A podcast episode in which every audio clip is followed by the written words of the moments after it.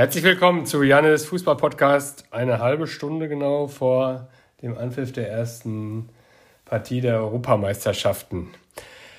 Zeit, Janis, alle Mannschaften mal durchzugehen und eine kurze Einschätzung von dir zu bekommen. Wer hat welche Stärken, welche Schwächen? Ja, also ich würde sagen, bei Türkei, Italien machen wir es kurz, weil alle werden das vermutlich schon gehört haben, wenn wir kurze Einschätzung. Ich denke, Türkei und Italien sind zwei echt gute, also beides sind so ein bisschen zu underrated. Italien hat wirklich sogar eine Chance, weit zu kommen, also sehr weit, Finale oder so.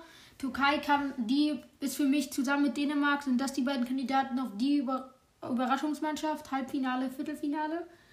Ähm, Schweiz für mich auch, das, die, die sind für mich so ein bisschen hinter Dänemark und Türkei, Potenzial zur Überraschungsmannschaft zu werden, weil sonst sehe ich, sonst finde ich, hat kaum eine Mannschaft wirklich Potenzial eine Überraschungsmannschaft zu werden. Wales auch in Gruppe. Und wieso vielleicht nochmal kurz? Gruppe was A, ist an der Schweiz? Gruppe Beispiel? A wird Wales ziemlich sicher untergehen. Ähm, Schweiz hat einfach einen guten Kern, ist eigentlich immer, glaube ich, ins Achtelfinale gekommen, aber nie weiter.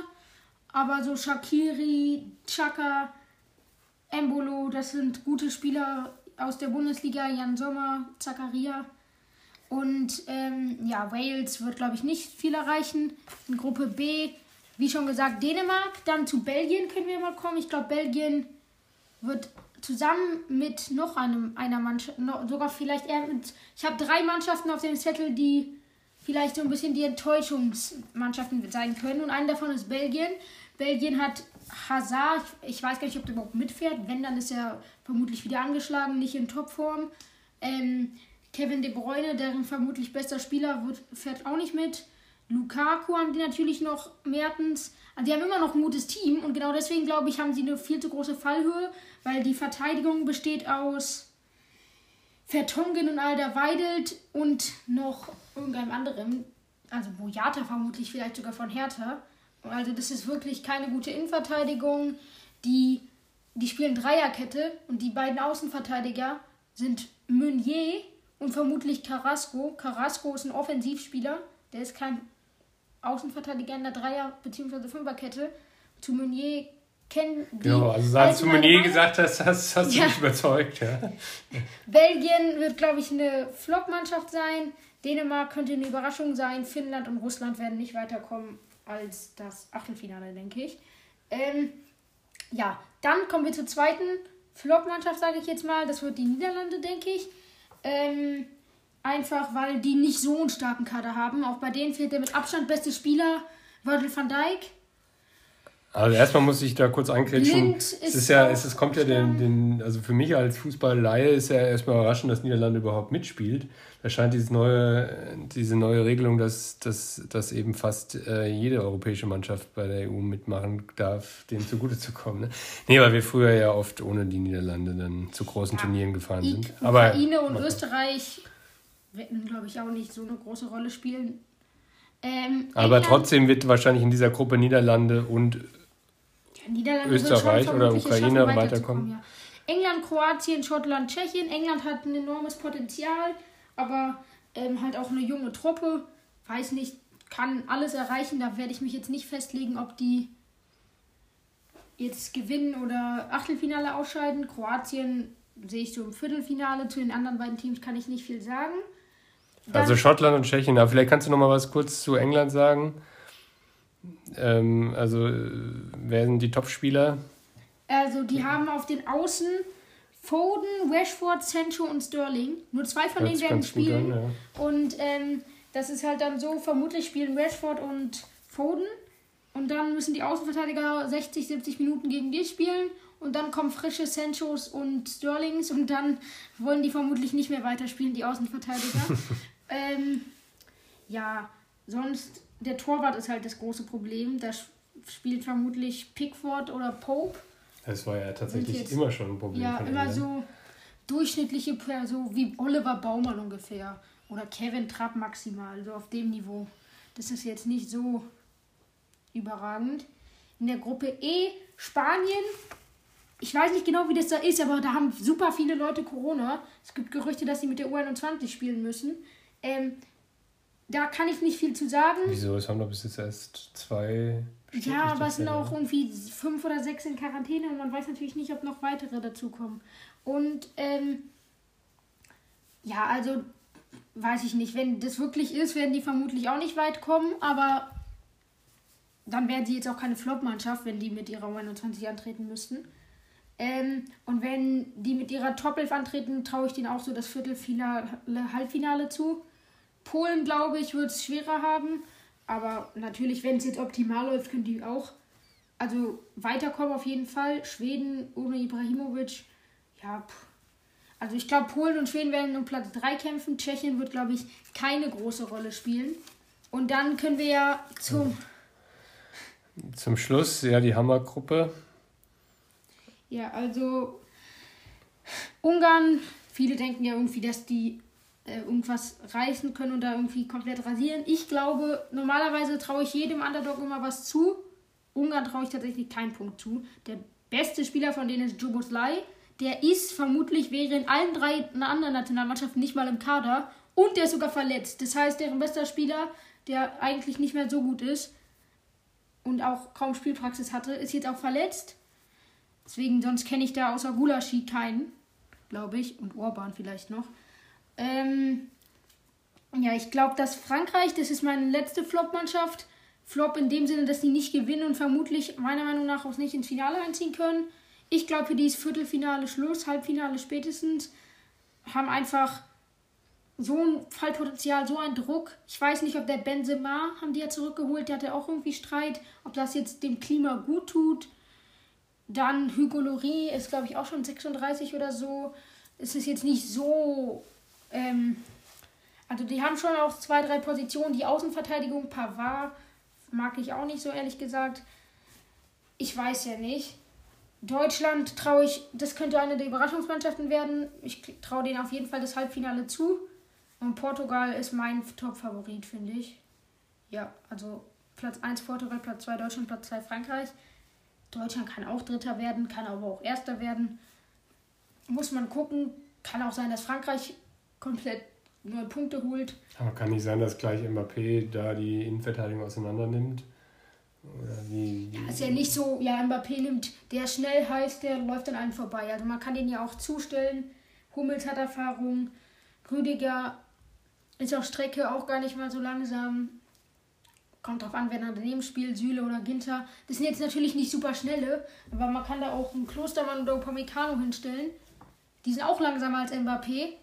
Man muss halt einfach hoffen, dass man die gut zustellt, dass Mbappé nicht den besten Tag hat und Mbappé kann auch zwei Tore machen. Man muss halt, das geht ja nicht nur um einen Spieler.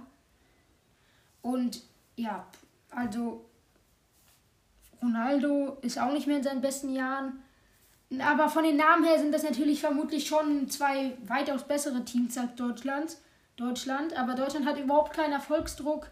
Portugal, Frankreich, Spanien, England, Belgien vielleicht noch. Das sind die Teams, die jeder als Favorit sieht. Italien haben auch einige auf dem Zettel. Deutschland ist, glaube ich, international. Jeder Hundertste hat die vielleicht als EM-Titelgewinner, würde das tippen. Also ich glaube nicht, dass das wirklich Leute denken außerhalb von Deutschland. Ja, und. Also fassen wir nochmal zusammen. Wir haben die Flop-Mannschaften sind Niederlande, Belgien, Frankreich und Also auf die, die nicht wetten, aber wenn man vielleicht mal wetten will mit einer ganz guten Quote, dann vielleicht Dann Deutschland, Türkei, Dänemark. Deutschland, Türkei und Dänemark. Wer wird Torschützenkönig, hast du da? Oder wer wird, sagen wir mal, also ein Spieler, glaub, wo du sagst, der könnte. Spieler könnte ähm, also wenn Frankreich doch gut ist, ist jetzt Griezmann Mbappé natürlich ein Basic-Tipp. Ronaldo und Bruno Fernandes sind Bruno Fernandes von Manchester United oder Ronaldo, beide bei Portugal, sind zwei, also ich würde eher Bruno Fernandes sogar fast sagen. Und ja, falls Italien oder Deutschland gut abschneiden, vielleicht Müller oder Immobile. Aber wenn ich mich festlegen müsste, wäre es Bruno Fernandes. Ähm, und Torschützenkönig würde dann, wenn Bruno Fernandes der Beste ist und damit Portugal auch gewinnt, würde Ronaldo vermutlich Torschützenkönig werden. Und okay. der Youngster des Turniers ist für mich Jude Bellingham von England. Okay.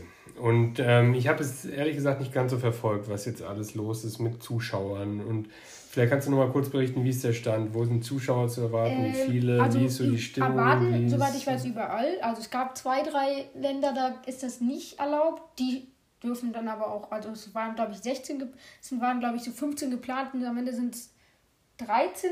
Also ich da weiß ich nicht, aber es sind glaube ich auch zwei, drei. Ähm, also zum Beispiel in Belgien sollten glaube ich Spiele stattfinden, da finden keine statt.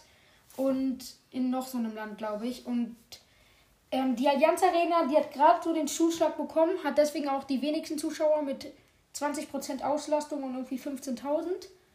Ähm, und am meisten in Bukarest, glaube ich, sind 70, also 100 Was? Echt? Ja.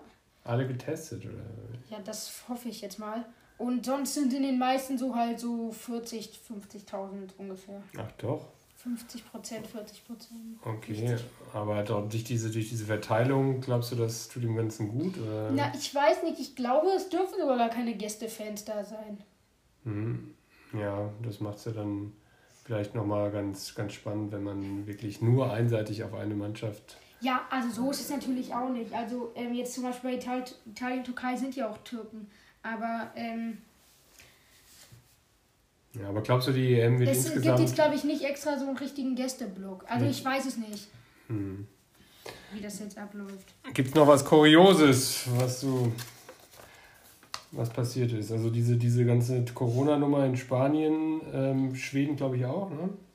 Weiß ich nicht, habe ich nicht mitbekommen. Und da haben die dann jetzt ein Extra-Team, das parallel trainiert. Äh, was hast du mit U21 gesagt? Also das würde dann ziehen, wenn, wenn ein Großteil der, der A-Mannschaft ausfällt oder wann? Weiß ich nicht, wie die, also ich, wie die das dann lösen wollen.